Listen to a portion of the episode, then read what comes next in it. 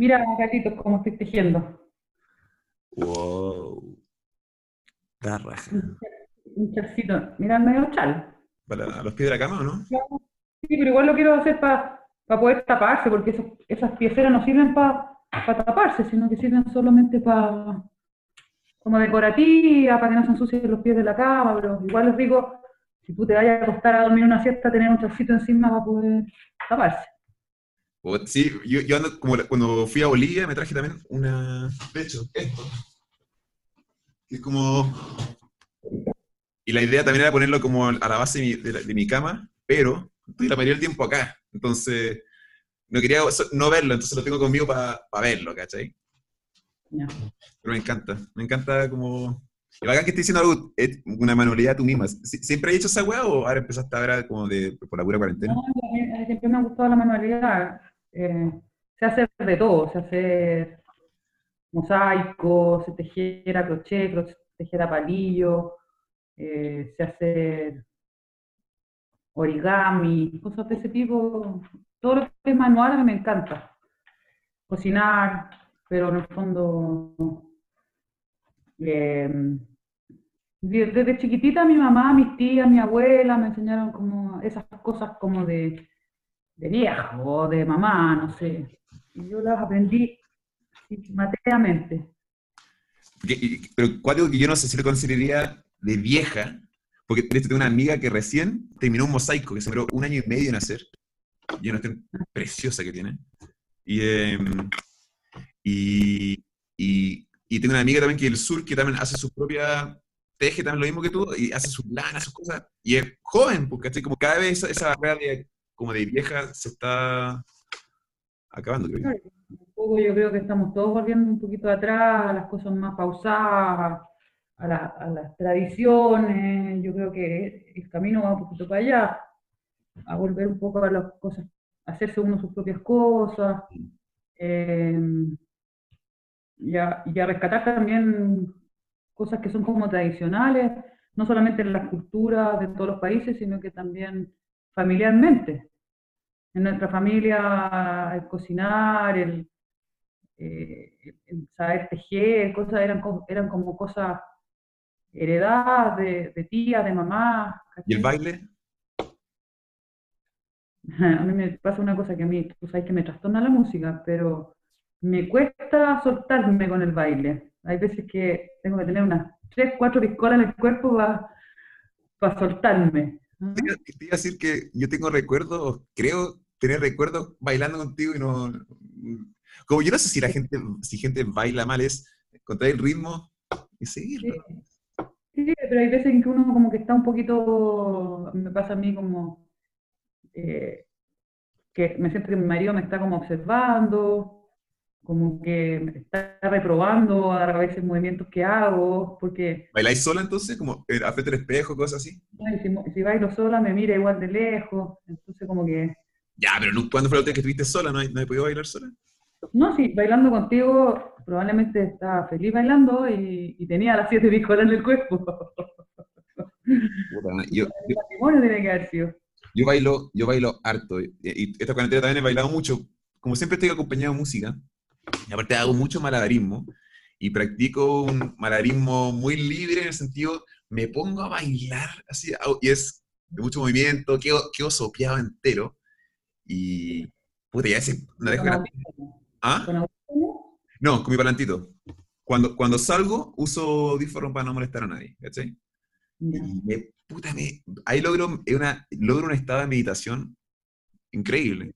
Me desenchufo y esto, y puedo estar una hora ahí malabareando y es como el mismo, no, no el mismo patrón, pero oh, logro, logro desenchufarme, así, pero cuático que, mm, que se supone que el baile que, que tienes que sentir tan libre, te sentás observado, pues tienes que aprender según yo. No, son, ex- son experiencias que uno ha tenido en la vida, en el fondo, de- de- no sé, po, la gente con que uno está, nosotros no somos muy de bailar, Raimundo tampoco, y, y eso un poco va, o sea, lo mismo que hablábamos antes, que en el fondo uno tiene una familia que la tradición es bailar, ¿ya? El que no baila es como que es raro, ¿me entendí? Sí.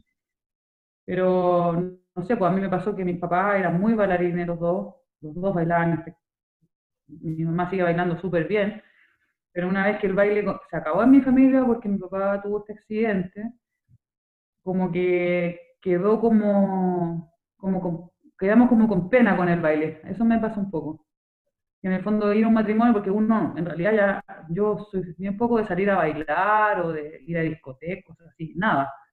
Entonces las oportunidades son los matrimonios y cuando uno está en familia ve que mi papá no puede bailar y, que mi mamá se muere de ganas, pero tampoco se atreve para, no hacerlo sentir mal. Entonces tiene una carga después de eso que, es rara.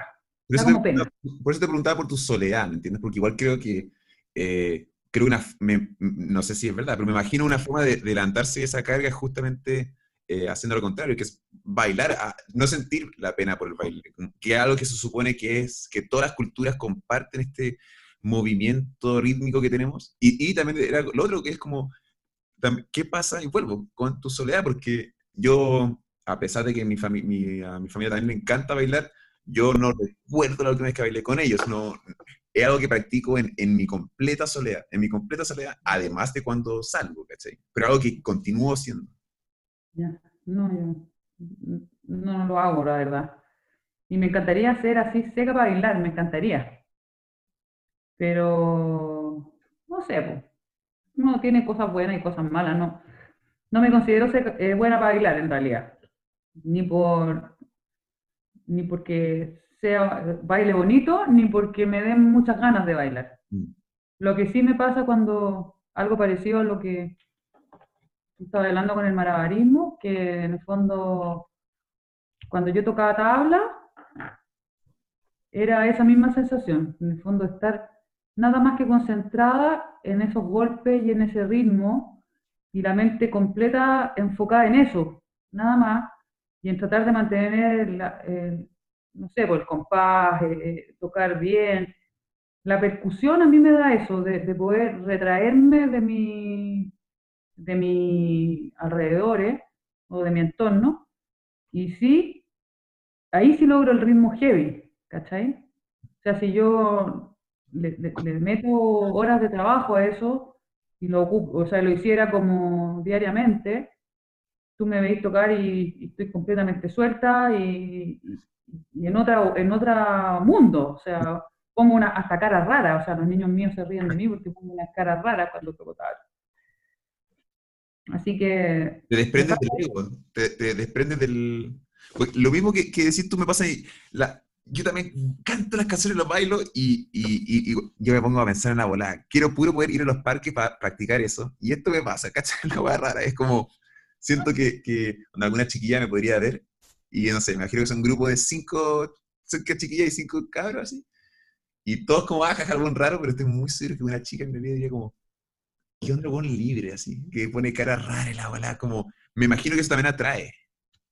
Sí, hay gente que le atrae, hay gente que le da nervio o miedo, no sé cuál es la sensación. De gente que es totalmente auténtica, que a mí me pasa porque yo soy auténtica, soy más que auténtica, soy muy franca a veces. Entonces, hay gente que le caigo mal, definitivamente, porque encuentran que, que yo soy demasiado directa para decir las cosas y todo. Yo eh, no, me da, no me da vergüenza ser auténtica y ser franca. Y si le caigo mal a alguien, filo nomás, no le puede caer uno bien a todo el mundo, ¿cachai? Pero siempre va a haber alguien al cual tú le atraigas, y siempre va a haber alguien al cual tú le, le provoques rechazo, vergüenza ajena, no tengo idea, hay un montón de términos, pero básicamente son inseguridades de la otra gente que, que ven a alguien tan auténtico y seguro y que no le importa nada, que lo rechazan antes de, admirarlo. Exacto. ¿Mm? Exacto. Y es una cosa que yo encuentro que es admirable, el, ser libre, el ser auténtico y, manifestar lo que uno siente sin ningún tapujo. y volvamos, a la tabla, porque yo sé, yo, yo sé que la, la estoy como dejando. me, me, encantaría que te escuchar y describir la tabla, eh, te dan ganas y, y ahí, ¿por qué no tocaste hoy día? Entonces dice como, la cagó lo libre que soy, lo feliz que soy, pero lo dejé de lado. Sí, lo que pasa es que em, bueno, como todo instrumento de percusión es un, es un instrumento ruidoso, ¿cachai? Y, y, cuando, bueno, aparte de, ser, aparte de eso, eh, he estado súper ocupada con temas de mi pega y no, no le he dedicado tiempo y la verdad que me alata agarrarlo una vez al mes, o sea, me gustaría tener mis dos, tres horitas diarias para poder practicar y avanzar. Eh, y estoy, estoy, trabajando para llegar a eso. Tener mis tiempos libres para hacer mis cosas que me gustan, tocar mi tabla, tejer mis, mis chales, hacer mi mosaico, no sé, un montón de cosas que me gustaría hacer y que las he dejado harto de lado con mi pega los últimos tres años, pero ya mi conciencia me ha dicho que, que es hora de parar, no, no 100%, obviamente, yo no soy una persona que pueda no, no trabajar o, no, o, en su casa todos los días, pero sí de, de, de, un poco equilibrar las cosas y tener la mitad del tiempo conmigo, la mitad del tiempo para trabajar y así un poco ir avanzando hacia, hacia después, no sé, cuando sea más vieja ya poder hacerlo 100%, como que fuera... Yo, yo quiero saber si ya hablamos de esto, porque pues ya, ya, ya lo hemos hablado. Eh, lo de lo que es trabajar, lo que significa trabajar, lo hablé contigo, ¿no? No. ¿Qué es trabajar? ¿Qué es trabajar? Bueno, eh, yo creo que al final nosotros, ya la sociedad que vivimos, eh, está básicamente enfocado en el rendimiento y en, la, en el óptimo rendimiento. ¿ya? Entonces nosotros pasamos a ser un poco piezas de una máquina y vamos perdiendo lo que es ser una persona. Pero, sorry, perdón por interrumpirte. ¿Y uno puede, uno puede trabajar en sus emociones? Obvio que sí. Entonces te vuelvo a preguntar, ¿qué es trabajar? Porque trabajar es, ah, trabajar, es, distinto el trabajar para subsistir que el trabajar eh, de uno que ¿Qué están... significa trabajar? No la segunda parte. Porque uno puede trabajar económicamente, emocionalmente, eh, otras, otras formas. Y bueno, un paso, es un paso para atrás. ¿Qué es trabajar? Trabajar es, yo creo, poner todo de uno, de uno para sacar una, un propósito adelante. Bien. Eh, Bien. Eh, sea en el ámbito que sea. Yo, yo, sea en el ámbito de mis emociones, sea en el ámbito de mi, de mi trabajo, que es trabajar para subsistir económicamente. Ese es tu trabajo económico. ¿Ah? E, exacto, uno, uno, lo va dividiendo. Me gusta eso. Yo, yo, lo considero, yo siento que es el trabajo es lo que tú le dedicas, lo esencial tuyo. Y es, eh, yo creo que lo esencial de uno es su tiempo. Entonces, trabajar es dedicar tu tiempo en algo que yo me imagino metafóricamente que te acerque a la luz o, o te, que te haga cumplir un, un objetivo. Eso a mí es trabajar. Entonces, eh, claro, y hay distintas líneas de trabajo, que en el fondo hay trabajos que son para adentro, hay trabajos que son hacia afuera, hay trabajos que son profundos y otros trabajos que son superficiales. Pero ¿cómo dedicas tu tiempo? Porque tú, llamémoslo, pongámoslo racional o, o, pongámoslo con el calendario, y uno tiene un día, ¿verdad? En el día, la noche uno duerme y en el día uno, uno, uno está vivo, que sí, uno está consciente, despierto. Y en ese, y en ese día es, hay que, hay que trabajar en uno, creo que hay que trabajar. Y ahí uno ve cómo tú dedicas, porque si quieres puedes ver un video, si quieres puedes leer, si quieres puedes... Eh, depende de lo que tú tengas que hacer en tu vida, lo que tú vayas diciendo hacer en, en, en, el camino, ¿cachai? Y pues hay gente que está... O sea, y nada, te escucho decir que, hablando como del trabajo antes, y decía eh, que le ha dedicado mucho a tu trabajo, me, me estáis comentando y estáis dejando de lado todas estas otras cosas.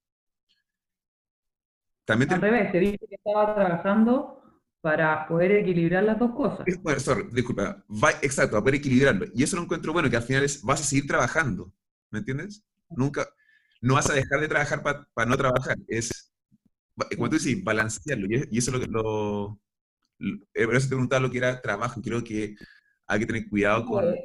Esa, esa reflexión de, de, de decir, debo equilibrar estos dos aspectos de mi vida, ya es un trabajo, Porque en el fondo, el imponerse un, una, cosa que tú sabes que te hace bien, tienes que trabajar para lograrla, porque si no trabajas vas a seguir en la misma dinámica en que estáis. Entonces, llegar a lograr eso es un trabajo, llegar a, equilibrar em, emociones con, responsabilidades, con eh, rendimientos, con, no sé, hay un millón de cosas. Todo hay que trabajarlo, todo hay que trabajarlo. O sea, el trabajo yo creo que es una cosa de todos, de todos los días, de toda la vida, en distintos, aspectos, en distintos aspectos de la vida. Pero para mí, se pone el objetivo y, y, hace un esfuerzo o hace un, eh, los movimientos necesarios para que ese objetivo se cumpla. Y lo trata, por lo menos en mi caso, yo soy bien como eh, persistente, o sea, no me resulta, lo vuelvo a hacer, no me resulta, lo vuelvo a hacer.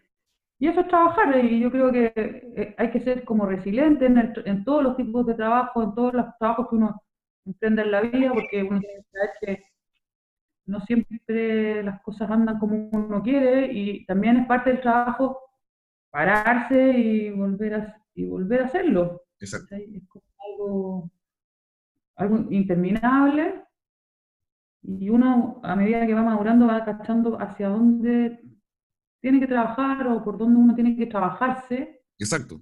Y para ir, para ir eh, creciendo y evolucionando eh, bien. Una cosa... el pensar en qué hago para mejorar ya es un trabajo y el llevarlo a cabo es un trabajo también. Cacha que, que, bueno, para que si es que hay alguien escuchando esto, yo y la Elvira somos primos. Y, ¿por qué digo esto? Porque voy a contar algo en específico. Eh, yo nunca conocí a mi abuelo, por ejemplo, pero sin embargo mi abuela me alcanzó a decir algo que decía en una frase. Y era, en la vida hay que ser balanceado. Decía, poco de carrete, un poco de estudio, un poco ahorrar, un poco gastar, pasarlo bien, portarse bien, portarse mal. Y me encantó eso. Y, y me acuerdo cuando supe eso de él, era como, ah, bacán. Y, y, empecé a, a, creo que, llevar mi vida un poco eso. Y podemos volver a eso como de, de mantenerlo balanceado, ¿cachai?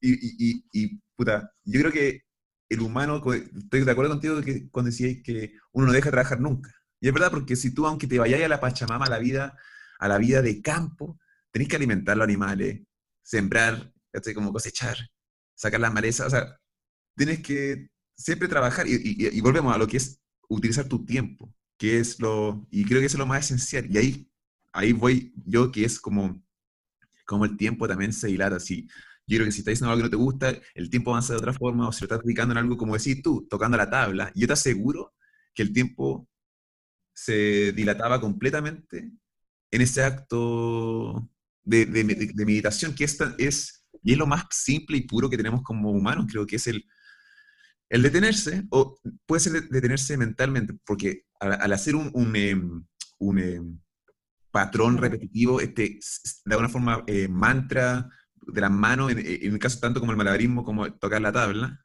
eh, esa repetición genera, según yo, unas ondas que te puede desprender de, de como que las cosas no esenciales, según yo, se van desapareciendo y es como si hubiese una nube y se empiezan a aclarar y decir, ah, chuta, oh, empieza a ver, más claramente. Y, ese, y siento yo, ese es el acto más esencial, lo que nos hace humanos, es el simplemente ser y, siento que es algo que cae, eh, dejamos de más de lado por otras distracciones. Bueno, ayer vi, una, vi un video que era un grupo X como de, de ayuda social. Le pedía a un filósofo chileno que se llama Gastón Subulet que reflexionara sobre este tema de la pandemia, de la crisis que estamos viviendo. Bueno, la entrevista duraba como una hora, no sé, muy buena, un gallo muy, mayor, pero muy clever y claro en, sus expresiones. Y él decía ayer que, que el hombre, esa conciencia propia del, ser uno mismo, el hombre la ha ido perdiendo y la ha ido eh, volcando hacia afuera. ¿ya? En el fondo no existe una conciencia interior de, espiritualidad, de, creer en, no sé si decir Dios, pero creer en, un creador de todas las cosas, en una fuente de donde todo salió, esas cosas se han ido perdiendo y la gente se ha enfocado en una conciencia exterior, que es básicamente todo ese entorno artificial que nosotros mismos hemos creado y que nos aleja de nuestra conciencia misma. Y lo que me quedó como más dando vuelta, o sea, o más patente de la, de la entrevista fue eso, que dijo, la, la, sociedad ya no se pone en presencia de Dios. ¿Ya?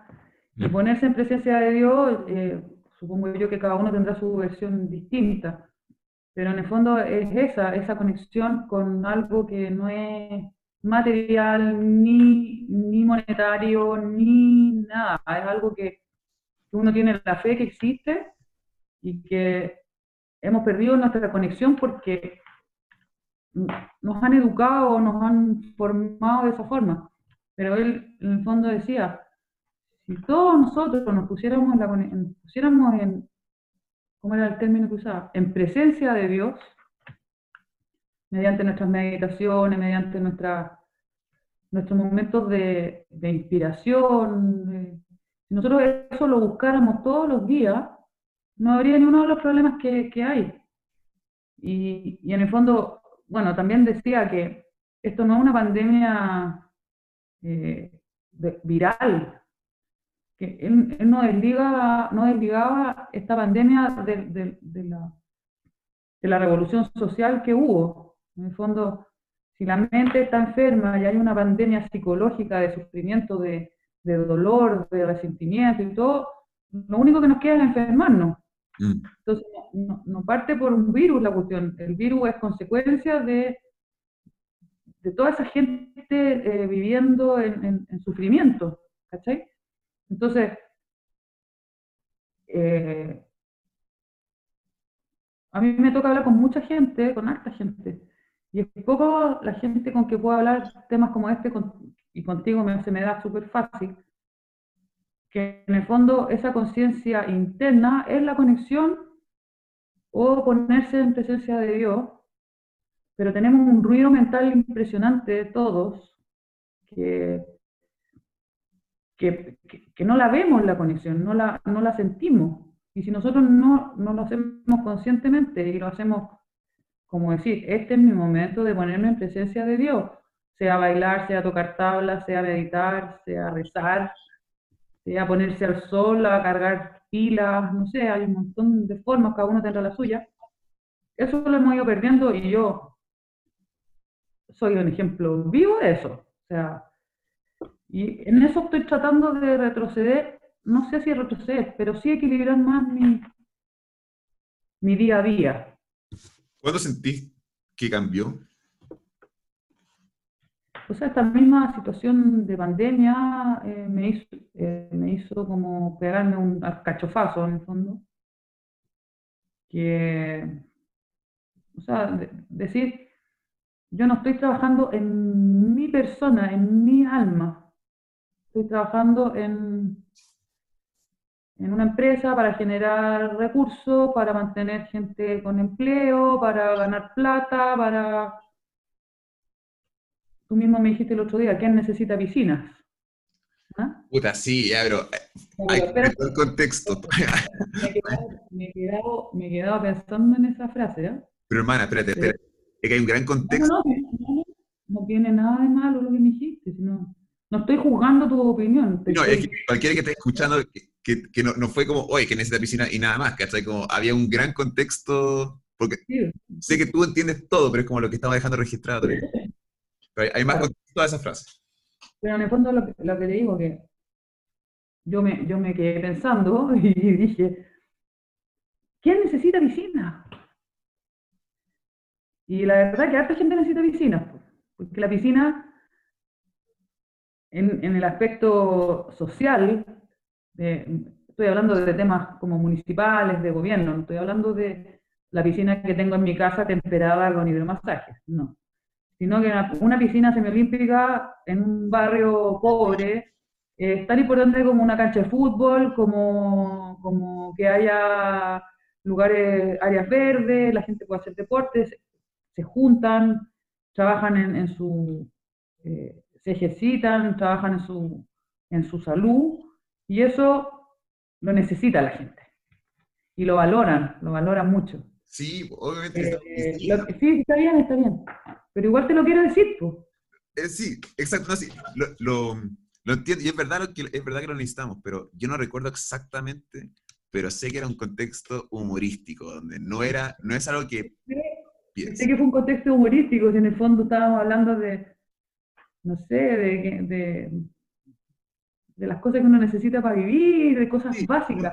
Tú, ah, tú me estabas diciendo que el hombre solo necesitaba llevarse comida a la boca y reproducirse. Eso me dijiste. Exacto. ¿Te acuerdas? Entonces, eh, entonces, yo algo te dije, me dijiste, bueno, pero ¿quién necesita piscina? Otro así, y me quedo dando vuelta. ¿Y quién necesita mierda tampoco? Una grabación que y esta weá, un podcast que weá, o, o, cualquiera de mis videos tampoco, nadie necesita esa weá, ¿cachai? Pero yo hago eso, ¿para qué hago eso? Para poder meter comida a mi boca, ¿cachai? Y, y me, me meto comida en la boca para poder seguir, para, para, reproducirme, ¿cachai? O sea, pero, pero esa era como ya, y ahí podemos volver a lo que es humano, como siento que ya no es tan fácil, puedo estar completamente equivocado, ir y comer así como con, usando tus manos para pa, sacar cosas, ¿cachai? O sea, igual puede ser, empezar a cazar pero como ya nos, nos alejamos de eso, entonces hay que buscar otra forma para, para, conseguir qué, pero ¿qué es lo que quieres conseguir con tu trabajo, a que dedicas tu tiempo en esta empresa que vende piscinas? Es meter comida a tu boca. Y como ya te reproduciste, meterle comida a la boca a ellos también, ¿cachai? Y, y después como, ya, pero si, si hago tal cosa y tal cosa, puedo asegurarme tres días de alimentación. Y, así, y ahí, ahí usaste tu tiempo y en eso estás dedicando, pero lo esencial en la vida no son las piscinas, es meter comida en la boca, pero eh, no sé. Quiero, quiero, quiero, quiero volver a oírte escuchar tabla. El fin justifica los medios. ¿Cómo? El fin justifica los medios, entonces. No sé, no sé. se, supone, que hay, como controversial esa frase, bueno. No, no, sí, pues sí. O sea, en el fondo es controversial. Hay que romper huevos para hacer un omelette, ¿no? Mucha gente podría decir, qué frivolidad tener piscina. ¿Me entendí? Y hay gente que diría, que dice, oye, es lo más rico, lo que me da más placer, lo que me hace más feliz en la vida. Todo, cada uno tiene sus visiones distintas de las cosas. yo lo veo como hoy día, como mi, mi forma de llevar comida a la boca. Y reconozco que eso ha comido casi todo mi tiempo. Y eso es lo que hoy día con esta pandemia, con estar más con mi familia, con, con trabajar más trabajar desde la casa y todo, me he ido dando cuenta que igual se puede trabajar y hacer las cosas que a uno le gustan en la medida que uno no se, no se, no se recargue mucho la mata, porque en el fondo uno mismo se la carga. Mm. Por la competencia, pues, eso, eso, es lo que pasa, como comentaba el día con distintas personas, era eh, el concepto de que por qué eh, hay, a veces hay personas que no son las mamás de las guaguas paseando la guagua. Y es porque el bebé, y es porque los padres más que sur están trabajando eh, para poder dar comida y pagar todo eso. Pero en algún momento, no estoy diciendo que está malo, pero en algún momento de, la, en la sociedad, eh, no sé, ninguno, los dos padres de la criatura no pueden estar tienen que depender de alguien más si es que, si es que, si es que para, poder seguir trabajando. ¿Por qué? Porque tienen que competir contra otras personas que quizás no tienen hijos y tienen ese tiempo y tienen que competir con ellos para, para poder seguir metiendo comida en la boca. Y ahí, y lo cierto sea la... Se ha ido como alejando esta brecha por justamente esta competir, hay como, o nos hacen creer que hay mucha competencia. No sé. Yo creo que más que, más que competencia, eh, no, nos, estamos, nos metemos en un mundo de cosas no necesarias, estrictamente para mí, y ese mundo nos, a nosotros nos, eh, nos hace creer que, nuestro rendimiento vale más que nuestra persona. Mm. Y que el competir en la vida, porque obviamente hay competencia, o sea, yo peleo negocios todos los días, eh, compito con otra gente que, hace lo mismo que yo, eh, esa competencia lo que hace es hacer que la maquinaria se mueva más rápido, ¿me entendí? En el fondo, hay una máquina que requiere rendimiento, eso es lo que le importa, no le importa la persona en sí, sino que esa persona es un tornillo de la máquina que hace que funcione bien. Al meterle a, esta ecuación, meterle además competencia, hace que cada tornillo compita con, con, el que está al lado y probablemente eso hace que la máquina ande más rápido, mm, que mejore su rendimiento. ¿Mm? Entonces nosotros, es poca gente la que se da cuenta de que somos un tornillo y que en realidad somos personas y tenemos que, en fondo, trabajarnos como personas, trabajarnos, eso mismo que tú decías, ¿qué es lo que es el trabajo? Yo creo que ser, eh, ser humano, o sea, llegar a ser un humano admirable, un humano eh, sabio, o por lo menos con, no sé si sabio, pero con, un ser que, en su vida se refleje que su experiencia ha valido de algo. Mm. ¿Es un sentido de alguna forma de pensando? ¿Darle un sentido a la vida de uno? Claro, porque en el fondo... ¿Y cuál es el sentido? Toda esta es algo artificial, porque lo que nosotros realmente necesitamos, lo que dijiste tú, comer, obviamente abrigarnos y, y reproducirnos. Entonces nos hemos como enseguecido eh, en, en, lo que en lo que realmente es importante y básico, y, nos, y como que nos omnibulamos con un montón de cosas que no son necesarias, no son prácticas, ni son nada, sino que son... Yo me, preguntaba en qué momento cambió, porque hablaste de un amigo el otro día y era, todos, todos eh, esencialmente seguimos siendo espermatozoides. ¿Me entendí? Y, y, y nadie sabe nada. Nadie sabe nada, sino que todos los seres humanos que están vivos hoy, eh, todos existieron en una, en una sociedad o los paradigmas ya como bases. Ah, ah, verdad. Zapatos, ropa, hablamos este idioma, así se saluda, así. No es como descubre cómo se. No, no, hemos, no hemos vuelto a descubrir el fuego, no hemos descubierto. Eh, no sé, siempre se pasteuriza la leche, o sea, como vamos avanzando, ¿verdad? Pero de repente digo, ¿por qué están estas reglas? ¿Por qué?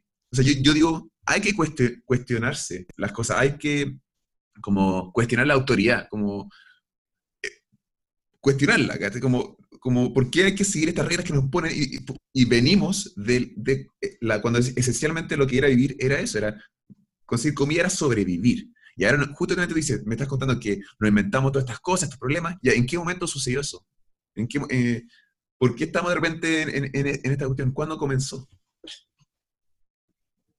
yo creo que eh, de partida de lo que tú me dices, cuestionar la autoridad, la gente la empezó a cuestionar hace tiempo, y básicamente porque la autoridad se ve que está corrupta, que tiene poco, no sé, poca iniciativa, miles de cosas que podrían ser las autoridades de distintos países, de distintos lugares del mundo, pero lo que, lo que ha pasado es que esa autoridad la gente le perdió el respeto o, la, o los vio demasiado desviados de, un camino loable, ¿me entendís? Como eh, admirable, que son la gente que lidera, la gente que lidera grupos tiene que ser admirable, tiene que dar ejemplo, un montón de cosas. Entonces, ¿Pero por qué hay empezó a rebelar contra eso. ¿Por qué autoridad? ¿Por qué hay alguien, eh, por qué hay otro ser humano que puede hacer sonidos con su boca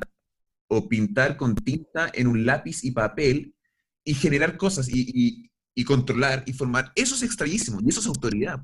¿Por qué existe eso? ¿Por qué, hay autoridad? E, eso, y, y, todos todo, decimos que está corrupto. Si todos como sociedad entendemos eso, pero, y, hace 50 años se dicen las mismas conversaciones y 100 años para atrás, las mismas conversaciones son estas castas, esta, esta pirámide que existe en toda la sociedad, en todo el planeta, sobre que, que es personas superior a otras. Y esa digo, ¿quién? Y eso ha sido como una invención, una, un juego y una historia, un mito que nos contamos todos y nos seguimos repitiendo. Y, vas, y el loop de, de esta conversión va a seguir pasando a menos que, o sea, ¿cuál es el cambio? Y mi pregunta es, ¿de dónde vino y por qué lo estamos haciendo? ¿Por qué estamos sea, no sé, me fui una hora, sorry. no, yo creo que yo creo que el mundo está pasando por un remesón fuerte, que no es este, esta pandemia, este virus, sino que viene de mucho antes, pero que esto la, hizo como un poco explotar. Y que en el fondo eh, hay, una, hay una cultura de producir y consumir solamente, ¿cierto? Mm. Y el resto de las cosas no tienen importancia. Y eso, las mismas autoridades que tú dices que no debieran existir, eh, eh, forman parte de esa misma invención artificial de un sistema artificial. O sea, eh, obviamente la autoridad... ¿Cómo? La revolución industrial tendrá algo que ver con ese como más... Esa, más, la revolución industrial tiene mucho que ver porque en el fondo se crearon máquinas para suplir al hombre en ciertas funciones que podían eh, optimizar eh, todo, la energía, la, mano de obra, los costos, todo. Pero esa automatización, esa, esa, esa eh, industrialización, si bien se hizo para ayudar al hombre, salió terminó siendo perjudicial para el hombre, porque el hombre se perdió, pierde su humanidad al entregarse a un sistema que, no es humano, que, es máquina. ¿Entendí? Entonces al final no era la máquina que hacía vapor, o sea que no era la máquina de vapor, no era la máquina de la correa transportadora que, que empacaba 100 latas de atún en, en, lo que un hombre se demoraba dos días, o sea, en un minuto, no sé. Esas cosas se hicieron para ayudarla, para ayudarnos, pero los hombres yo creo que caímos en, el, en, la dinámica de la máquina, ¿me entendí? Pasamos a ser nosotros, nos deshumanizamos para formar parte de una máquina. Y eso, eso es lo que, lo que hoy día tú me dices, ¿por qué se está dando este cambio? Yo creo que todo estamos un poco observando nuestro, nuestras vidas, ahora que estamos un poco detenidos, observando nuestras vidas y diciendo cómo lo vengo haciendo hasta ahora, qué espero para mi futuro. Y eso, además de que tenemos más tiempo y más vida familiar y vida más, cosas más emocionales, más sentimentales. piensa, tú piensas, como durante, durante la Segunda Guerra Mundial, cuando los judíos estaban escondidos a unos cuatro años en, las paredes de casa, yo imagino que las conversaciones que tuvieron ahí también fueron muy fuertes. O sea, como, yo creo que esto ha pasado mil veces. El, ahora tú lo estás reemplazando diciendo virus, pero hace tanto año era guerra, y otro año era secuestros, y otro año era como el feudal, o sea, la peste negra, y ahí vamos como, pero, pero la máquina Hoy, día la máquina ya no es ese señor que molía harina en un molino y que, ¿me entendí?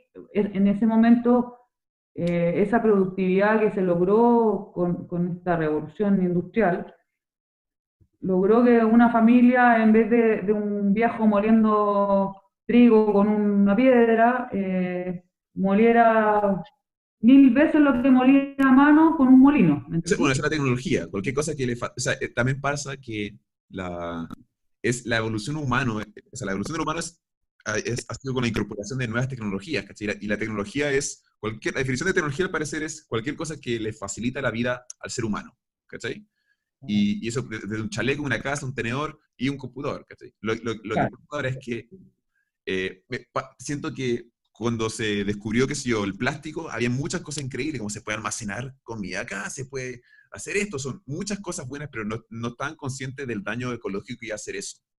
Y, y, pasa que, siento, pero tienen que pasar tiempo, la historia tiene que ya haber pasado para que puedan mirar para atrás y decir, oh, qué onda lo ridículo que fue.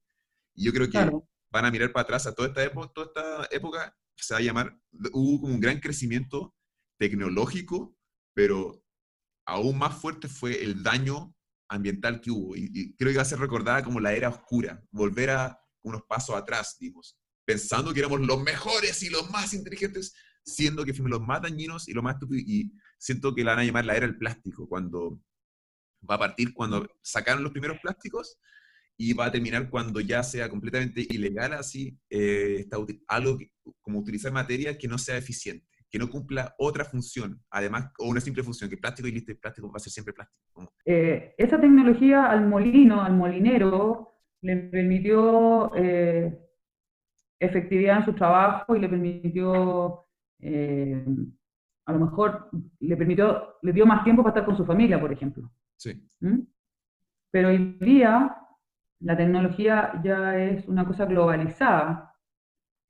Ya no es que el, molinero que vivía en el cerrito Calán eh, mejoró su vida, sino que ya es una tecnología que nos abarca a todos, a todos, y tiene su lado bueno y su lado malo, obviamente. Si en el fondo eh, el Internet se puede prestar para muchas malas prácticas, muchas, muchas malas prácticas pero ha sido fundamental en este despertar que estábamos hablando recién, que en el fondo, ¿por qué se produjo esto? Yo creo que se produjo por, se produjo por Internet.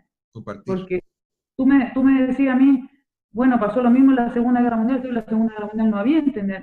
Lo que pasaba en, en Austria, acá en Chile no, no teníamos idea, ¿me entendí?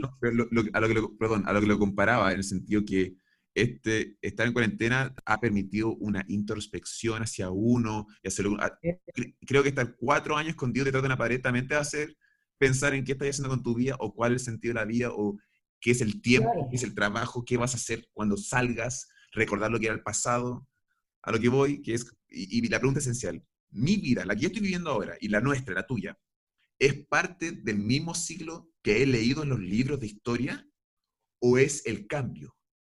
porque esta conversación que tú y yo estamos teniendo ha, sucedido mil veces. Mil veces. Cuando el Estados Unidos invadió eh, la guerra de Vietnam, la gente decía, ¿cómo puede estar pasando esto? Como, antes de eso, los esclavos, como eh, la pirámide de, de Egipcio, con todo, mandar a puros judíos a construir como... ¿A puros judíos a construir? Sí, ¿o no? O sea, lo que yo tenía entendido, no sé, da lo mismo, puros esclavos a construir, puedo estar equivocado. Eh, sin ofender. Como, mi pregunta es, ¿y nosotros vamos a hacer el cambio? Porque leo libro de historia y digo como, ah, chucha, me, escucho teniendo esta conversación contigo y es, ya, es como, siento que la máquina o el gran hermano está riendo como, jajaja, ja, ja. cacha como estos dos hablan del gran hermano tratando de escapar. Es como, mira, eh, vengan, vengan, están teniendo la conversación de nuevo, creen que, creen que, van que, son especiales y la weá. Yo creo que estamos dentro del loop también, no sé. No, yo no me creo especial para nada, al contrario, me creo lo más normal que hay. Pero sí creo que, que, la, que el poder comunicarnos todos con todos, a la distancia, en tiempo real y todo, ha favorecido mucho la, que, la, que la humanidad se vaya uniendo, se vaya comunicando por canales que antes no existían. Y el gran hermano, yo también creo que existe, creo que sí existe el gran hermano, pero el gran hermano creó, creó esta internet probablemente con fines eh, dominadores, no sé cómo se dice la palabra. Al revés, yo creo que se creó para unir eh, y, compartir señales de distancia. yo, creo, que se, creó para vigilar se, le, se les dio vuelta la tortilla o se le, eh, y la cosa ha servido más que para vigilar, ha servido más para unir. Y, no sacan nada con vigilar a mucha gente unida porque no nunca va a poder, eh, ¿cachai? O sea, yo creo que eso lo ha favorecido. Sorry, me pasa, no, no, estoy de acuerdo contigo. Me, creo que estamos unidos por la Internet, sí, en el sentido que estamos lo que, lo, que nos une es la red. Estamos todos en la red, sí, pero nos odiamos. No, espérate un poquito. O sea, la red obviamente se puede usar para bien o para mal, eh, ha servido para que gente comunique cosas que, que, jamás podría haber comunicado, que gente se entere de cosas que jamás se podría haber enterado, que la gente abra los ojos en, en, en algunos aspectos eso es eh, bonito. Más, que unirnos, más que unirnos y, darnos fuerzas como unidos, permite que entre todos nos transmitamos nuestros conocimientos, nuestras experiencias, nuestras visiones, y eso hace que la visión de todos se amplíe. ¿Cachai? Estoy de eh, acuerdo contigo, pero eso es una, o sea, eso es es súper bonito lo que acabáis de decir, ¿cachai? Pero yo te aseguro, algo, me dice que si yo ahora mismo me meto en mall, no sé si qué tanto va a ser como eh, un amor, es como oposición, lanzó esto, como mail, como problema acá, y si me meto en los comentarios es como, ah, estos culiados siempre andan weyando, sí, estos culiados, hay que matarlos a todos estos culiados. No, es que, eso, es Lo mismo que eso es lo mismo que te digo, que en el fondo la cosa se puede prestar para malos o buenos usos. Eh, de hecho, la juventud hoy día vive metido en internet. Todos ya. Sí, yo siento que todos, lo, todos están metidos en esta web. No, yo no, porque yo no puedo decirte que no. A mí mis amigas, a mí hay grupos de mi curso de, de la Mesonet, de no sé, de, hace 30 años que salimos del colegio. A mí, yo nunca, nunca me he metido a ese grupo, ¿me entendí? Ah, y una vez que me salí, una vez que me salí, me pelaron todas, dijeron que yo era fome, o sea, a mí, yo el Internet lo ocupo, todo lo ocupo para informarme, para vender, para, para, para comunicarme con los que no me puedo comunicar. lo mismo que yo. de ahí, a, de ahí a estar haciendo vida por Internet, ni cerca, ni cerca. Y tú tampoco, ¿cachai? Aparte de estas conexiones que hoy día son... Yo sé que los jóvenes que yo, yo, yo cuando sigo a los jóvenes, yo también estoy en ese grupo, pero no, pero yo creo que es complicado, también es súper complicado lo que hacemos, que es como englobalizar todo en un... No, es así, no, no, no tal edad, de tal forma. No, yo creo que, o sea, tú me decís que, que ha hecho, que ha detonado el cambio, creo que hartas cosas. Creo que esta comunicación que podemos tener y, y la información, eh, la información obtenible en el minuto, ¿me entendí? también, también, puede ser corrompida. Eso me pasa. Yo no confío nada en los medios de comunicación. E, esto cuenta como... Yo tampoco, yo, yo, no veo noticias, tú me decís, si hablo el mall, yo al mall no lo he abierto nunca, no yo no veo ni las noticias de la tele, eh, de repente algunas noticias en, canales alternativos, ¿cachai? Que yo sé que, que no están haciendo mula, ni, ni noticias falsas, ni, ni sensacionalismo, ni nada en general yo me, alejo de las noticias, o sea, porque siento que me contaminan, me, mucha, mucha cosa mala. ¿Mm? Pero sí, el Internet me ha, ayudado a entender N cosas, N cosas, eh, y aprender N cosas. Estoy de acuerdo contigo. Eh, eh, se les han abierto los ojos con, con, cosas que, que, pasan en el mundo y que ellos ni se imaginan que existían, ¿cachai? Y eso me ha hecho abrir los ojos a todos. Es verdad, y también me gusta como con la, cuando se inventó la fotografía, no sé, había una secuencia de unas personas mostrando una foto del mar en Rusia, en el centro, wow, no sabía que había existía mar, una playa, o sea, consigo la tecnología también, esta tecnología eh, audiovisual, foto, visual, la internet, todo que existe ahora, obviamente también sirve para unir, y es muy cierto lo que dices, no, no quiero decir que era falso, sino que esa es la parte bonita, pero siento o, el, eh, hace, lo malo resalta más o el odio resalta más quizás. Sé que se es verdad, porque todas las cosas que yo he aprendido, eh, bueno, muchas han sido por experiencias eh, personales y poderlas vivido yo, pero otras también son como justamente a través de, de, personas recopilando algo, grabando algo, ya sea una fotografía, un video, un registro, y, eso sí ha sido a través de, de la internet, y, es verdad, ha sido muy bello, muy bello, pero es, hay, que, hay que saber qué es lo que, ah, porque como es una, es una red gigantesca, tú puedes, eh, te puede aparecer cosas que te, hagan, te lleven por un mal camino, por un buen camino. Uno tiene que saber elegir dónde meterse en este, seguir al conejo de Alicia o no. Sí, lo, eso también lo he aprendido. en el fondo lo que, lo que yo me, a lo que yo me refería cuando tú me dices por qué se ha detonado esta conciencia humana de que, de que hemos dejado un poco de ser personas y, y hemos pasado a ser un poco máquina, eso se ha detonado eh, colectivamente, ¿no? Y han habido varios factores que han hecho que se detone. Entre ellos, eh, la administración irresponsable, corrupta y, todo lo que sabemos de nuestras administraciones. Por otro lado, el sufrimiento de la gente. Si la gente se ha dado cuenta de que no, no, vale la pena vivir en las condiciones que están viviendo, entonces empiezan a rebelarse y ese rebelarse los lleva a, a veces a mucha gente fanática de, de, la religión, de, pegarse a algo que, que, uno le dé, que uno, a la cual uno se siente apoyada, en lo cual uno se siente apoyada. Pero mucha gente se, se está acordando, se está, está reconectando con lo que es realmente ser humano. Y que al final somos como un león, como una jirafa, que a lo mejor pensamos más, tenemos más caldo cabeza, pero estamos hechos de esa misma tierra, de esa misma naturaleza y, nuestras vías deberían ser relativamente similares a las de ellos. Y no lo son. Unas vías totalmente artificiales, ¿cachai? Eh, me hiciste acordar de un cuento, me, imagino que lo cachai, el, el cuento del pescador. ¿Sí? ¿Lo cachai? O sea, me acuerdo de uno. Puta, era que hay, un, hombre, un, hombre en el mar o en, un muelle así está pescando. Tiene su pesca ahí y se acerca a un businessman y dice, ¡Oh! ¿Pero qué, qué buena cantidad de pescados tiene? ¿Lo, lo conocí?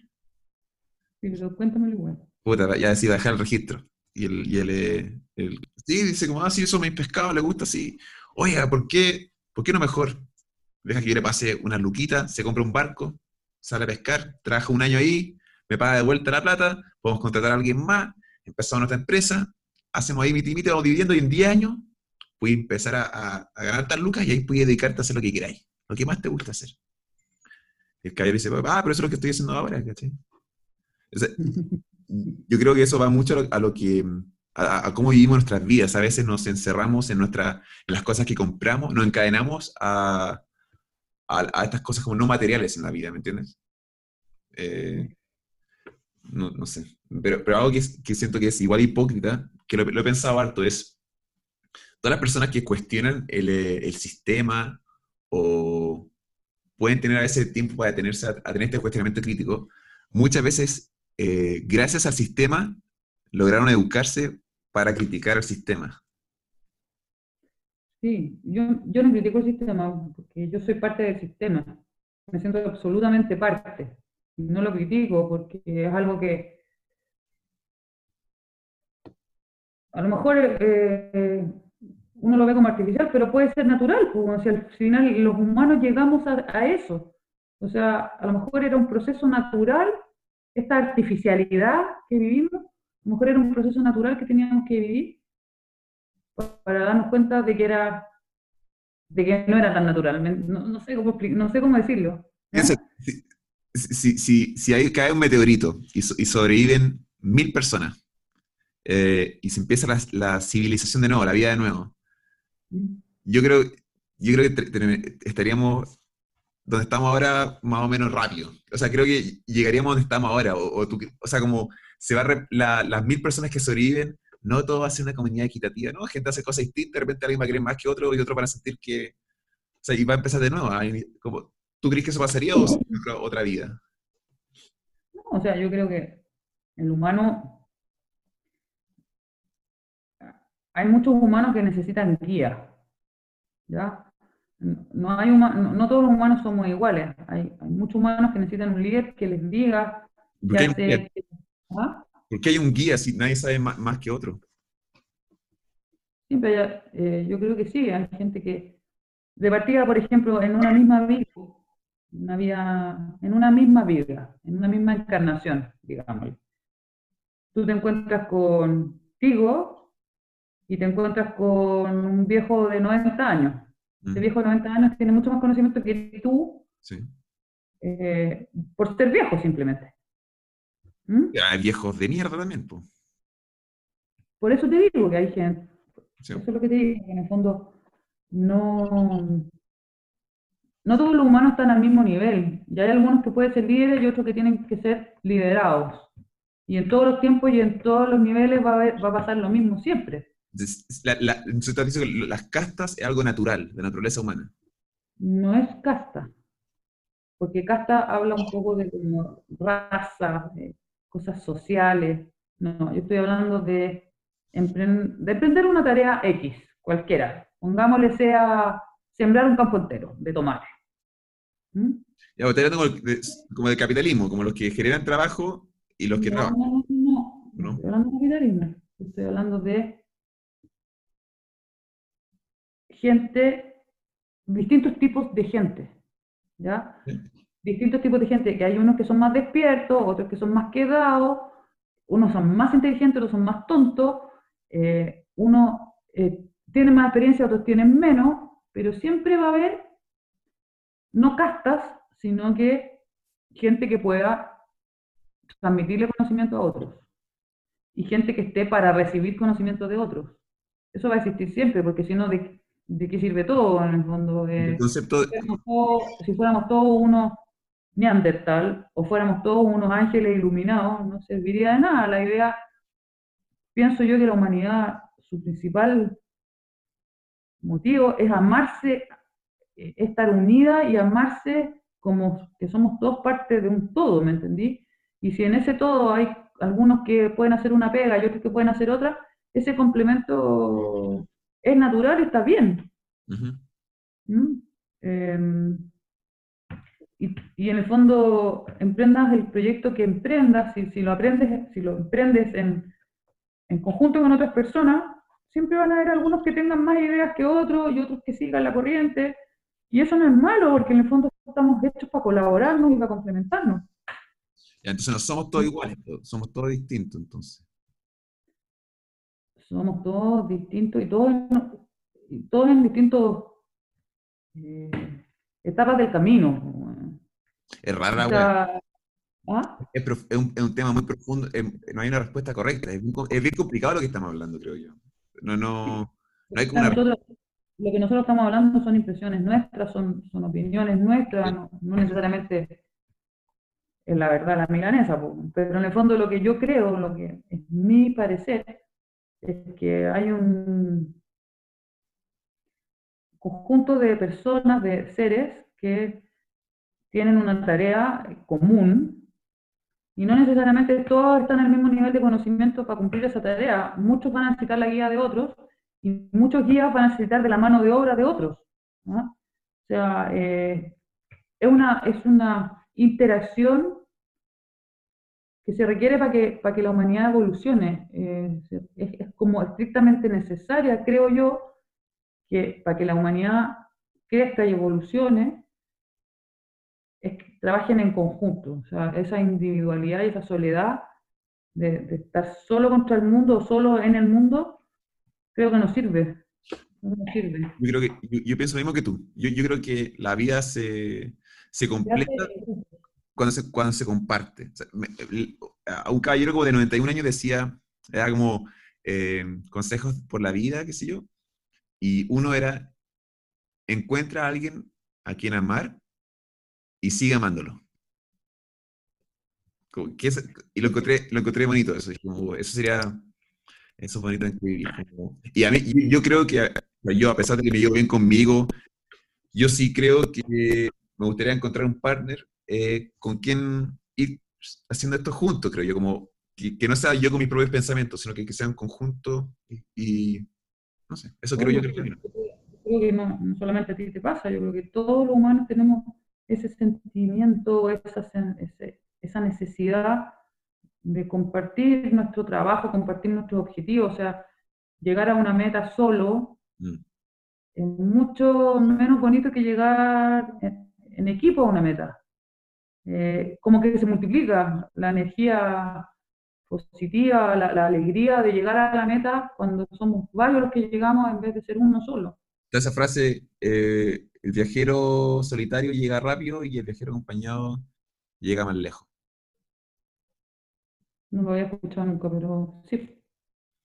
Me, me, que me por qué me acordé de una cuestión. Leí algo y quería que, que pensáis. Era, sería como salir de citas o conocer a alguien nuevo. eh, salir de citas después de los 30 es hablar de las cosas choras que hacéis en los- a, los años, a los años 20, cuando tenéis 20 años, sé yo. Cuando yo leí eso, yo dije que ni cagando quiero vivir ese estilo de vida. Quiero siempre poder contar una historia de algo increíble que hice hace tres, tres meses, o, o una nueva locura que aprendí, una cuestión nueva que adquirí en mi vida. ¿Qué tan cierto es esa frase sentís tú? Sí, yo creo que la vida se hace en el, en el día, en el momento en que uno la está viviendo.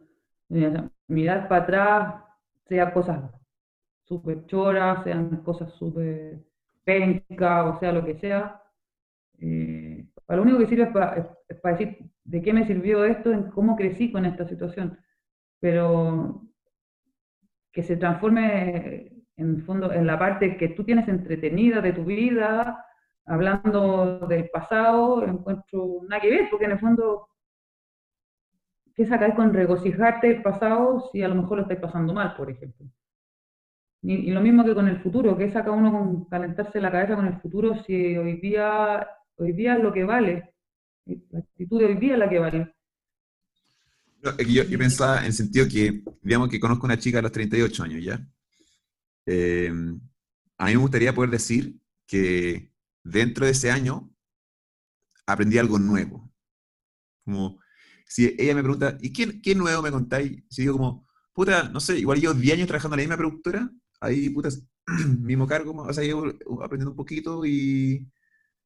Y nada, weón, como que después de los 30 paredes ya no, no, no quiero saber, porque quiero decir como, puta, tengo, este, este, planea como hartas cosas nuevas en mi vida y planes de futuro y, y, obviamente como nuevas cosas del pasado para no estar como estar constantemente renovándome y ser una mejor versión de mí misma. Y porque, por ejemplo, me pasa esto, que cuando yo, yo sentí, en un momento de mi vida sentí que lo más cercano que estaba a la muerte ha sido en el terremoto del 2010, ¿ya? Y después de eso fue una vez que me perdí en un sendero.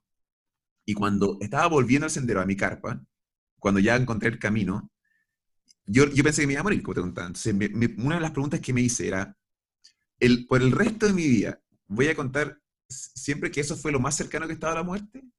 ¿O habré, o me encontraré con otra cosa que me hará contar una historia nueva? Y me pregunta, ¿qué deseas tú, Carlos? ¿Qué deseas? Y yo deseo que me pase otra cosa, pero quiero ser vivo.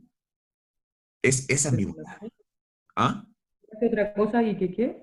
Y que sobreviva, ¿cachai? que, me levante. Como decíamos al comienzo, como yo creo que la vida se divide en dos, tipos de personas, en los que, los que se levantan y en los que no. Los que se caen y se quedan arrastrados los que se levantan, ¿cachai? Y a mí me encantaría, no es que me quiera poner en riesgo mi vida y acercarme a la muerte, sino que también tener una vida con, a veces tomar riesgos y tener otra historia que contar, pero sobrevivirla, ¿cachai? a veces levantado después de haberla tenido, digo yo.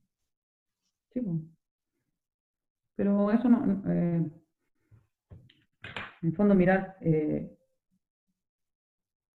¿Qué es lo más cercano que has estado a la muerte tú? ¿Yo? tío, ¿qué te iba a morir? Estaba a la muerte. No, no he tenido esos riesgos tan cototudos. ¿Nunca he pensado voy a morir? No. ¿Ni, ¿Ni para el terremoto? No, porque por el terremoto yo estaba en mi casa en Vitacura, en primer piso, salí al jardín, me mojé con el agua de la piscina, pero no tenía riesgo de que me iba, se me iba a romper algo encima o me iba a caer algo. No, corría riesgo. No le tengo miedo a la muerte. No tengo miedo a la muerte. Eh, a mi muerte, a mi muerte. Sí, sí lo peor. Obviamente, llegar a morir un hijo mío, mi marido, me, a eso sí le tengo miedo. Pero a yo, la verdad que no.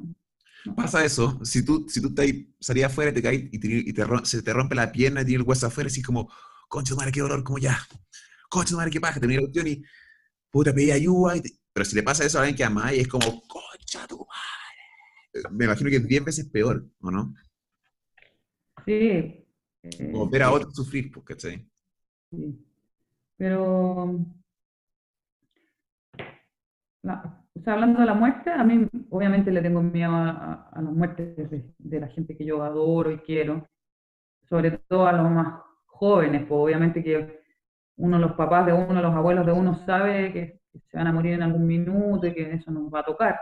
Pero esas muertes así como sorpresivas de, hijos, de hermanos y cosas así, como que a eso sí le tengo miedo. Sí. Pero a morirme yo, mm, no, la verdad que no. ¿Qué ¿Tenemos una cultura donde nos enseñan eh, sobre la muerte, Cristo? No, como si al final eh, también la misma, la misma cultura nos ha, nos ha guiado a creer de que mientras más vivamos mejor, por ejemplo. Y yo no, la verdad que no, no, estoy tan segura de que eso sea real, porque Hoy día la gente se muere sufriendo a los 98 años sin poder pararse, sin poder a veces ir al baño solo y cosas así. Y si no hubieran tenido todos los tratamientos médicos que han tenido y todas las hospitalizaciones que han tenido, a lo mejor a los 75 ya se habrían despachado. Mm. ¿Entendí? Entonces hoy día eh, esa, ese miedo a la muerte que le tiene la gente ha sido como creado también por la cultura de que, de que hay doctores, de que hemos creado remedios, de que tenemos vacunas, de que ahora la gente no vive hasta los 80 años, sino que ahora viven hasta los 100 años. Eh, eh, en el fondo el decir, posterga tu muerte unos 20 añitos si, si, si, si eres un viejo sano, si eres un viejo... Eh, porque una cosa es mantenerse bien hasta los 90 años por una vida saludable, por alimentarse bien, por hacer ejercicio, por un montón de cosas. Y otra cosa es vivir a punta de remedio hasta los 98 años. Yo creo que se van a reír de la falta de eutanasia que teníamos en esta era. Ah, hermana, yo te digo, se van a reír de las cosas estúpidas que hacíamos, te cagáis, cuando nuestros, nuestros nietos, nuestros, se van a reír, como he pensado en el concepto que usamos agua, que es la fuente de vida para deshacernos de, de nuestros desechos corporales. Agua. Mm. como, no, no, está, no, no estamos utilizando, estamos, estamos aún en la, en la era de, de, mucho error, muchos errores, ¿cachai? Necesitamos, según yo, una, una apertura espiritual. Con amigo hablaba, ¿por qué no incorporamos el concepto de los sueños en, el, eh, en la mesa? y usted habló de lo que soñamos. Quería decirte, porque me llamó la atención, ese, esa conversación que tuviste con ese amigo tuyo. Ah, exacto. Que en el fondo dijo, que raro que, que no existe una cultura de los sueños, que, que nosotros viviéramos de acuerdo a los sueños que tenemos y tú dijiste, en el desayuno, todos contamos nuestros sueños. Dijiste algo así. Y me pareció tan, tan genial la idea, porque en el fondo, yo por ejemplo conozco familias eh, judías, que ellos los días viernes comparten todas sus experiencias de la semana. Mm. Cuando hacen estos panes enrollados, no sé bien cómo se llama, no sé la ceremonia, pero sé que son los días viernes. Entonces, se junta toda la familia y cada uno cuenta su experiencia más negativa de la semana y su experiencia más positiva. Y de eso, esa conversación, la familia un poco se nutre, ¿me entendí? Se, se, comunican entre ellos, se cuentan sus angustias, se cuentan sus alegrías. Y, lo que dijiste tú me pareció tan, tan bacán eso de, decir, hagamos una cultura de los sueños y todos los días en la mañana cuando nos levantemos, la familia converse de eso. Sí. Sería la raja, sin que no nos olvidáramos de los sueños. porque, la gente que, con la que he conversado, de que, le da peso a los sueños y que les toma, toma lecciones de ahí, todos tienen una libretita en el velador, que en la noche eh, se despiertan sobresaltados por algo y, y lo anotan porque saben que en la mañana no se van a acordar. Y esa cultura no la tenemos. Y a lo mejor sería sería increíble que, esos sueños, porque yo creo que los sueños básicamente eh, es el inconsciente de uno manifestándose sin ningún límite ni, nada. A veces cosas súper angustiantes y hay veces cosas súper light, así súper... Uno dice, ¿cómo puedo estar soñando esto? Eh, son banalidades, son, son. Y hay sueños también que, que te marcan para siempre, te marcan para siempre. Y que esos son los más lúcidos y son los más que uno se cree que es verdad. Y, y, te despertáis y te acordáis de todo. Y nunca más en tu vida se te olvidan porque son así, no sé, tres, cuatro sueños en la vida que, que tienen esa, ese, esa potencia. ¿Te podías acordar de alguno ahora? ¿Ah? ¿Me podéis contar alguno? Te puedo contar alguno. Eh, sí. Tuve un sueño una vez que estuve en Cusco, que fui a Machu Picchu. Em, bueno, yo como siempre, full metida en mi pega, en mi trabajo, me costó darme tres, cuatro días para irme a Machu Picchu con Raimundo, pero lo hice.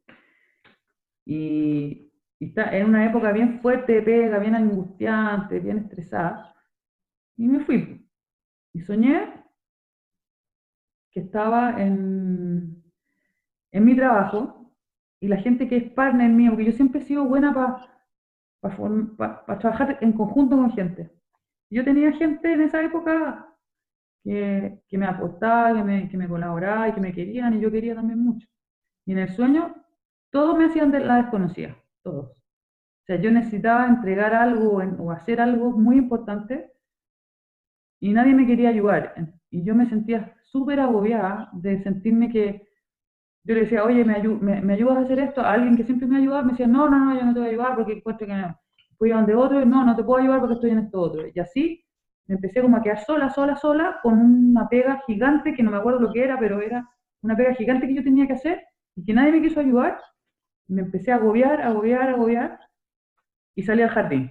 Y me senté en el estacionamiento de mi oficina, tal cual era. Me senté, como así como a tratar de decantar, de, calmarme, de, Y de repente llega una niña que en esa época trabajaba conmigo, que era secretaria, recepcionista, no sé, se me sienta al lado y me pone la mano como aquí en el hombro así, diciéndome, yo te, yo te voy a ayudar, yo te acompaño, cálmate, juntas la vamos a sacar. Y de repente miro para arriba y había un ovni, porque era un ovni, pero era de una textura como orgánica, no era metálico, no era brillante, nada, era como una medusa, podría ser algo transparente, medio transparente y, que como que se expandía y se contraía, pero era algo totalmente orgánico, tú le podías ver venas, eh, sangre que le, que le circulaba, ¿me entendí? Pero era un platillo volador gigante puesto encima mío, y al medio tenía un corazón que latía, pum, pum, y ese, ese corazón que latía como que generaba, generaba como expansión de energía a esta medusa, y, se notaba como la luz lo recorría, como la energía la, se expandía para afuera, y de, de esa nave salieron, no sé, 20 navecitas chicas, iguales pero en chicos, o sea, eran voladores con el corazón al medio que latía, medias transparentes, medusa, y me empezaron como a rodear, como a ponerse encima mío. Y, me empezaron a dar una energía que yo en mi vida sentí una energía así, una energía como de pura paz, alegría, amor, eh, y, como que uno, que todo, todo el resto no importa con esto que me está pasando, ¿me entendí? Con esto que me está pasando, todos los penas, los sufrimientos, las angustias, el sentirme agotada, todo no, no, sirve. O sea, esta es la mejor, la mejor sensación que he podido tener en, en, mi vida. Yo creo que morirse, a lo mejor, ojalá sea algo así. Porque muy, eh, y el otro día me desperté como con esa, llena de esa como sensación bonita, alegre, como calentita, no sé, era una sensación difícil de explicar. Y, muchas veces cuando estoy inquieta, cuando, cuando estoy estresada, no sé, pido soñar algo así, ¿cachai? Pido volver a soñarlo, para recobrar un poco ese estado de... no, felicidad la palabra, es como una paz, una paz tan grande que, que, te tranquiliza en, lo que sea. O sea, tú puedes estar, tener las angustias más grandes y, tener, traer, recibir esa energía, como que es como que no hubiera pasado nada. Como que todo se limpia con eso. Raro, súper raro. Ese fue, ha sido el sueño más potente que he tenido. Qué bonito. Y la relación con la recepcionista me imagino que es muy buena. Bueno, esto fue hace 15 años atrás, no sé, fue hace harto tiempo. Y que sigue acordando hace 10 años atrás. Y la recepcionista la, la pillamos en un chanchullo y se fue. Pero era una buena, era buena persona, yo creo que era buena persona. Todos nos equivocamos, se cometió un error y le costó la pega. Yo, yo me acuerdo de mi primer sueño. ¿Te acuerdas del tuyo? De mi primer sueño. Yo me acuerdo que estábamos, yo, yo me crié en, en, una parcela en eh, Padre Hurtado. ¿Tú fuiste para allá alguna vez? Sí. oh, qué acá, yo, no me acuerdo. yo, yo solo me acuerdo por video y por este sueño. Y un recuerdo que tengo, pero son, son estallidos. Y era, eh, era un, en un pasillo de árboles, un pasillo de árboles, y eh, habían muchos perros ahí, en el, en medio, como ladrándole. Y estaba yo con mi hermana. Y me acuerdo como que mi hermana estaba al frente mío y me acuerdo que yo la, la eché para atrás, como protegiéndola, a pesar de que ella es mayor que yo. Y me acuerdo que era como yo enfrentarme a los perros. Y la cosa es que eh, años después, hace menos de un año, encontré en la casa de mis papás, tenían una foto enmarcada y una foto que, que apunta a ese pasillo de árbol de verdad. Y ese, esa foto, de hecho, lo voy a buscar. Esa foto está conmigo en mi pieza. La veo antes de dormir siempre. Y es, y lo encontré muy bonito que obviamente mi papá no sabía que yo soñé eso, o la persona que sacó esa foto. De hecho, parece que fue otra persona que sacó la foto. Y el coque. Y, y me, me, encantó, pero recuerdo así como mi primer sueño. Y no sé. Lo encontré súper bonito. No, yo no me acuerdo de mi primer sueño. Pero esos sueños potentes así que te marcan, yo creo que he tenido dos o tres en mi vida. Y siempre pido, siempre cuando me acuesto, me, y sobre todo cuando estoy angustiada, Entiendo. pido tener otro, pido tener otro, no, y no me ha resultado. No, Viene. salen todo, esas cosas llegan nomás. Puta, me acuerdo, me acuerdo la primera vez que me desperté riendo. De, puta, se, se quedó conmigo. Haber tenido siete años, era cuando vivía en Estados Unidos. El, el sueño en inglés. Y me acuerdo que estoy en un avión y el avión está cayendo así, al, al suelo, así, vamos, nos vamos a morir así. Y, y uno de los stewardess, como de, los, de las personas que, no sé, alguien está como al lado de una máquina de café y está gritando en inglés así como, necesitamos más café, neces- necesitamos más café, así. Y me desperté así como, qué, qué ridículo que estáis muriendo alguien grite como, necesito café, ¿cachai? Quizás no suena chistoso, pero yo me desperté así como, de, de mi propio humor, weón. ¿Has escuchado la frase la sangre tira? ¿sí? Yo la Tira, escuché, yo la escuché por primera vez, ¿qué significa? tira que yo te quiero a ti, eh, antes que por, por cómo tú eres y por cómo te conozco que tú eres, te quiero porque eres mi sangre. Ah, ¿Mm? Y uno, uno con la sangre de uno está dispuesto a ceder muchas más cosas que con la gente que no es sangre de uno. Y siempre la, y que la sangre tire, a mí siempre me ha tirado mi familia, mi- mis papás, mis hermanos, mis primos, eh, compartir con ellos. Para mí los panoramas más entretenidos siempre van a ser con la familia, ¿cachai? Con gente que nos conocemos, que nos queremos, que nos aguantamos, porque eso es lo que decía, uno con la sangre de uno eh, es más tolerante, es más flexible, un montón de cosas. Por ejemplo, yo me enojo con mi hermana, ¿ya? Así fuerte, un, eno- un enojo, una pelea fuerte. así cualquier cosa.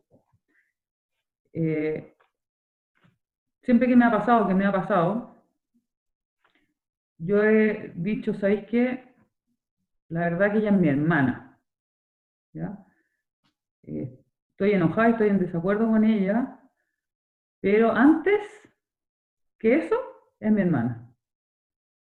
Y yo eh, prefiero a veces darle la razón o, o ceder en lo que ella está eh, pensando, o mi hermano, o, o tú mismo, mi primo, o mis papás, no, no, no solamente mi hermana, es la sangre de uno. ¿cachai? Mm.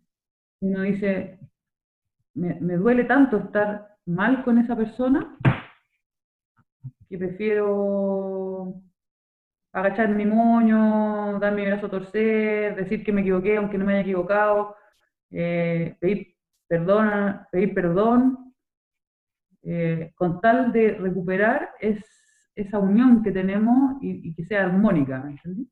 Porque nunca la vamos a perder. O sea, esa unión que tenemos es, tan fuerte que no podemos permitirnos que nos que sea dañina que te- o que tenga alguna contaminación. Yo creo que hay que siempre tratar de estar limpiándola, limpiándola, trabajándola. Para siempre estar bien y, y quererse y, y decirse que uno se quiere y compartir los momentos bonitos, también los, los momentos malos. Al final, cuando uno, cuando uno sufre, cuando uno tiene problemas, y a veces por haberse metido te quedáis solo, igual tu familia siempre va a estar ahí, aunque tengáis mala relación con ellos, aunque te consideren que eres penca, aunque tú consideres que, que ellos son penca, van a estar siempre ahí y tú vayas a poder contar siempre con ellos. Y ellos van a poder contar siempre contigo. Creo, así por lo menos lo siento yo. Bonito, lo encuentro algo muy bonito, me encantó. Me, pasa que sucedió algo bien bonito hace poco. Y lo que llevó a alguien diciéndome esa frase. Pero no fue por sangre tan directa, pero, pero me pareció muy interesante que esta persona me dijese esto. Una, alguien que es poeta me dijo, ah, la sangre tira cuando, me, cuando le conté esta historia. Lo que pasó fue que eh, alguien se comunicó conmigo para hacer, eh, nada, puta, estoy intentando contar la historia, estoy pensando si decir nombre, si no decir nombre, estoy pensando cómo, cómo contarla. la cosa es que conocí a alguien y, y, terminamos haciendo un, podcast juntos. Y esa, esa noche, esa, esa conversación duró cinco horas. Tuvimos cinco horas conversando y no nos conocíamos. Y hubo muy buena, muy buena química, muy bacana la conversación, como la tuya y la mía, como muy buena conexión, me encontré bacán. Y la cosa es que eh, después que hablando y, y hablamos fuera como de cámara, hablamos cosas más personales y unos temas que yo le, unas cosas que hablamos, que yo le recomendé hacer, yo hice con mi familia hoy día. Fue justamente, en fin, lo que hice fue llamar a mi papá para decirle cuánto lo quería. Era porque es, porque es bonito decirlo, pero también es importante hacerlo. Y una de las cosas que más me, una de las cosas que más me gustó de la historia, de una de las historias que me contó esta chica, era una historia de cómo llegó ella hasta donde está, donde está, y era que su abuelo se vino de España y eh, de ahí formó la familia. La cosa es que le conté a mi papá sobre esto, le dije su nombre y su apellido, y me dijo, espérate, y, y dijo, ¿su abuelo se llama así? Y dije, sí. Dijo, ah, cáchate, tu abuela salió, pinchó con él. Y mi, mi abuela materna pinchó con su abuelo y, y, mi familia te conoce un poco a su familia. También dije como, y ahí cuando conté esta historia bonita, mi amigo dijo, ah, la sangre tira. Y, y, la mía lo que dijo fue, habrá algo bonito entre que su abuela, hubo sangre que fue sangre mía que, se, que estuvo cercana a sangre con sangre. Lo encontré bonita esas coincidencias, como, no sé. Y por eso dije, por eso quería saber como, no sabía si era una frase tan típica, ¿cachai? Si la conocí, pensé que era una frase como que... Y es bonito Siempre yo pensaba que se refiere a, a, la gente que tiene la misma sangre que uno. Mm. Pero, ahí me pregunto, pero ¿qué pasa si tú... eso también puede ser algo emocional, pienso yo, en el sentido que, eh, por ejemplo, si alguien adoptado, piensa, o, o, una amistad con mucho amor ahí. Por eso pensaba, eh, si acaso... Eh, también puede haber una carga emocional sin sangre, ¿cachai? O sea, y, a eso que creo que puede ser incluso más amplio que es lo que tú consideras familia, ¿cachai? Que, porque hay personas que vienen con una familia de sangre no sana, en una realidad, y, y ¿qué hace? Es, tiene lazos de amistades fuertes, porque ahí, y ahí es donde forman familia, ¿me entiendes? Sí.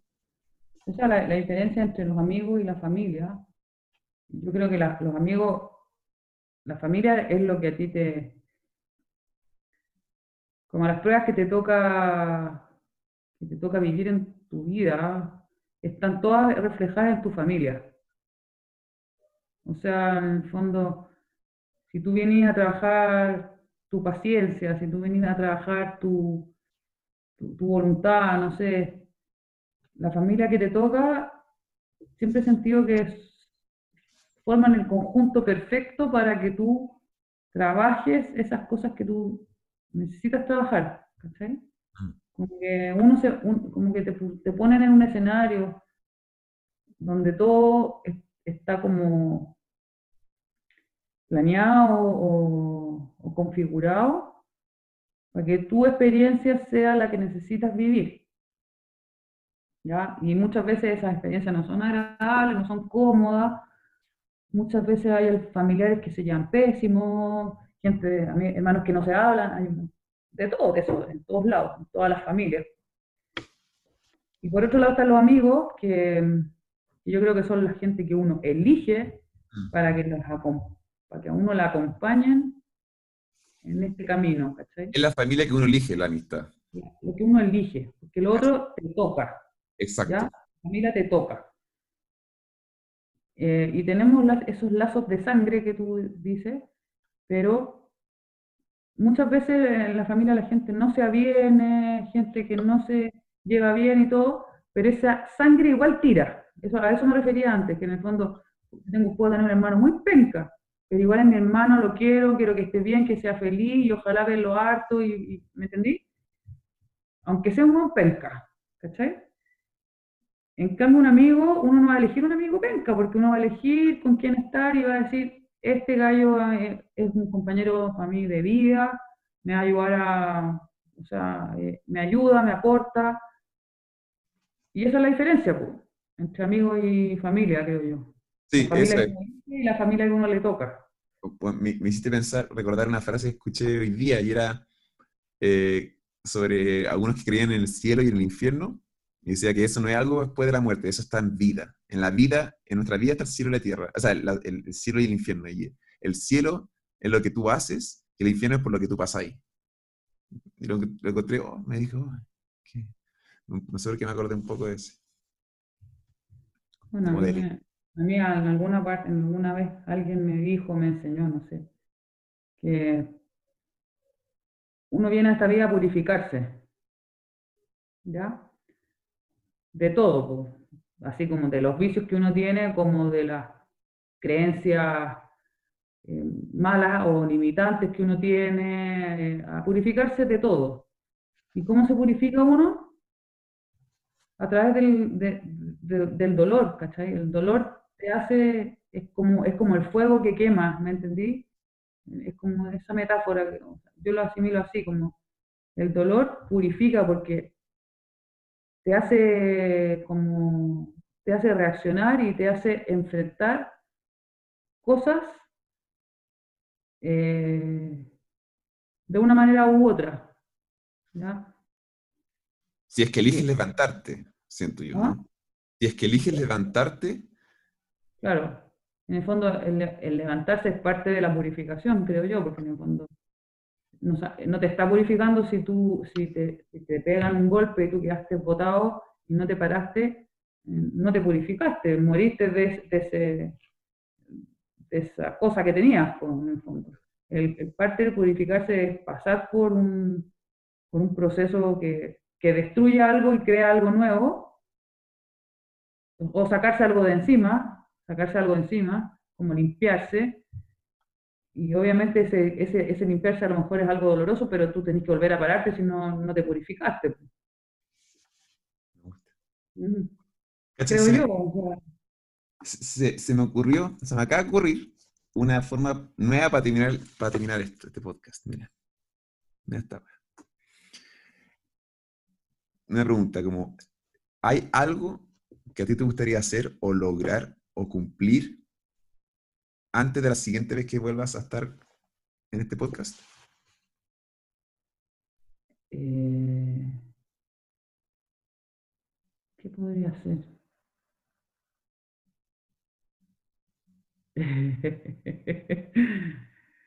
pero, no sé, ¿cada cuánto tiempo vamos a hacer podcast? No, pero seis meses, digamos que en seis meses más vuelves. vuelves. Ya. Me gustaría hacer dos cosas. Que tiene que pasarse la cuarentena para que yo las haga, porque estoy. Me imagino. Quiero irme a Puerto Varas y ponerle a mi terreno nuevo, allá en mis terrenos nuevos, tener agua, llegar con el agua y con la electricidad, que eso es básico, eh, como lo primero que hay que hacer si uno quisiera a futuro construir o algo así y llevarme a mi casa rodante para allá y dejarla ahí fija así con un candado, ¿cachai? Y dejar mi casa rodante instalada. Hagamos algo mejor. Grabemos el próximo podcast ahí, en la casa rodante. Ya. Ahí la vamos a hacer. Solo, solo lo podemos hacer ahí. Y, no volvamos a, hacer un podcast, a conversar, sí, pero hacer un podcast, no lo volvamos a hacer si es que no lo vamos a hacer adentro de esa casa rodante. Ya. ¿Promesa? La raja. Y lo vamos a cumplir. ¿Promesa? La raja. Ya, voy a cortar esto.